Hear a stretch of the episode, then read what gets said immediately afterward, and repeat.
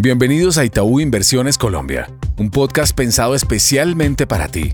Aquí hablaremos sobre temas económicos, financieros y bursátiles para que entrenes tu conocimiento y así puedas tomar decisiones acordes a tus necesidades en el mercado. Hola a todos, bienvenidos a este nuevo episodio de Itaú Inversiones Colombia. Hoy estaremos acompañándolos Valeria Álvarez, analista senior de renta variable, y quien les habla, Karina Monzón, gerente de investigaciones económicas. En esta última parte de enero, todo el foco de las inversiones está puesto definitivamente en las decisiones de política monetaria. Al respecto, el pasado viernes, el Banco Central en Colombia incrementó su tasa de interés en 75 básicos, llevándola hasta un nivel del 12,75 y eh, moderó su ritmo de incrementos frente a los 100 puntos básicos de aumento que había ejecutado en el pasado mes de diciembre. En esta ocasión, cinco miembros optaron por la decisión mayoritaria, mientras que dos miembros se inclinaron por un incremento tan solo de 25 puntos básicos.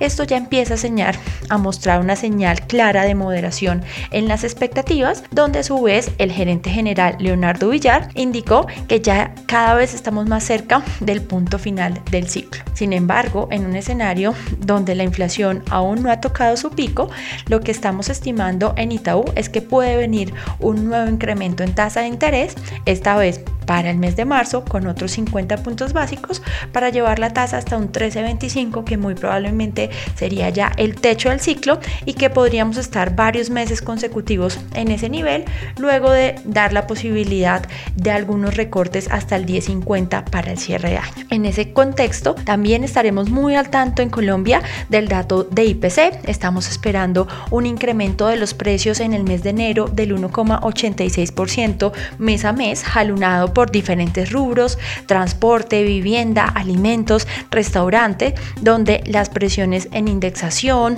los cierres de algunas carreteras y también los anuncios de gobierno van a motivar un incremento en la inflación anual que alcanzaría un nuevo pico cercano al 13,3%. Y también en Colombia estaremos muy atentos del dato de desempleo ya para el cierre de año.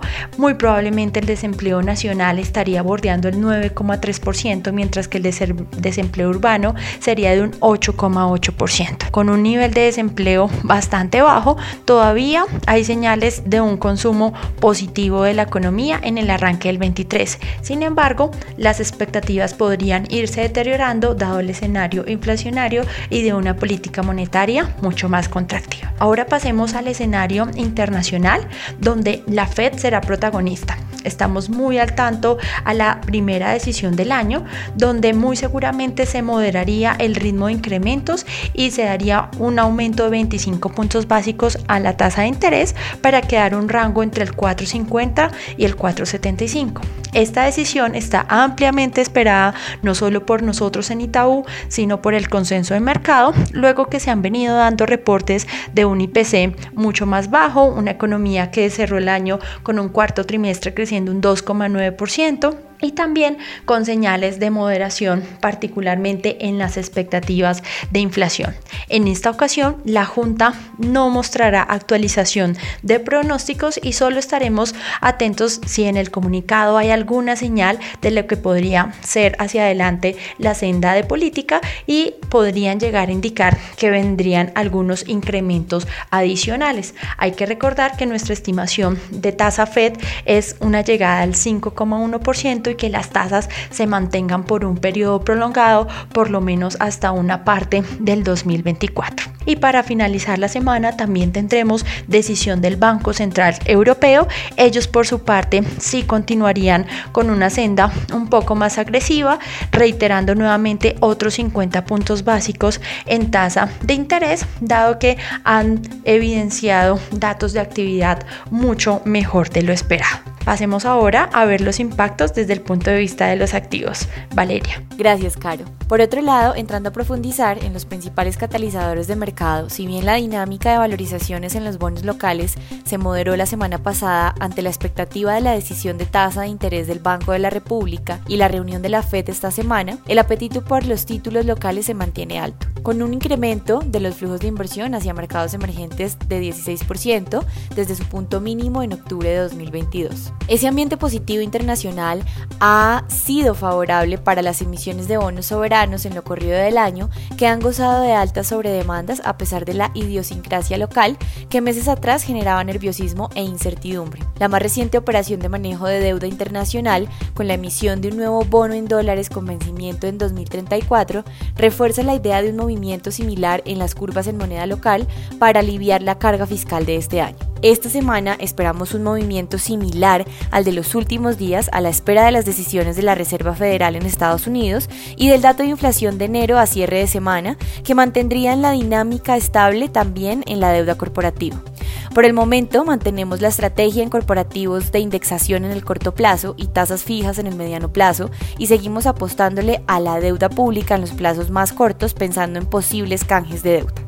En el mercado de acciones, el Colcap volvió a moverse por debajo de los 1.300 puntos en medio de algunas noticias que probablemente desalentaron el optimismo de mercado y que aceleraron la corrección del índice bursátil. La salida de Felipe Bayón como presidente de Ecopetrol era una noticia que probablemente se estaba retrasando, por lo que no es del todo una sorpresa. Sin embargo, el mercado lo incorporó de manera negativa, pues la caída de la acción estuvo alrededor del 4%. De esta manera, la tendencia bajista que traía la acción luego de observar niveles por encima de los 2.800 se aceleró con la noticia, por lo que la acción rompió a la baja los 2.600 pesos. La incertidumbre por quién será el próximo presidente de la compañía seguirá generando volatilidad en la acción, por lo que esperamos los 2.500 pesos como primer nivel soporte. Del otro lado, compañías como ISA, Grupo Energía Bogotá, entre otras, tuvieron un desempeño muy negativo al finalizar la semana, luego de las declaraciones del gobierno sobre asumir la regulación de los servicios públicos y no delegar estas funciones a las comisiones reguladoras, lo que genera incertidumbre en torno a la libre formación de precios. Finalmente, para el peso colombiano vimos una moderación en el ritmo de caída que traía la tasa de cambio, esto en un entorno en donde si bien por ahora los ruidos locales no generan mayores cambios en la tendencia, sí alcanza a restar dinámica, cerrando con un 0,19% de revaluación frente a la región que superó el 1% en la semana. Por ahora la dinámica externa consideramos se mantendría positiva para el peso colombiano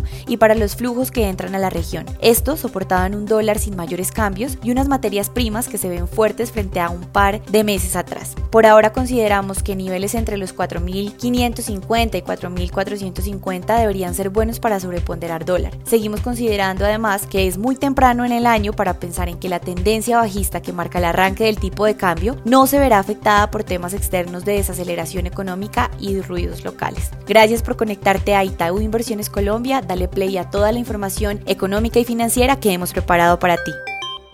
Gracias por conectarte a nuestro podcast.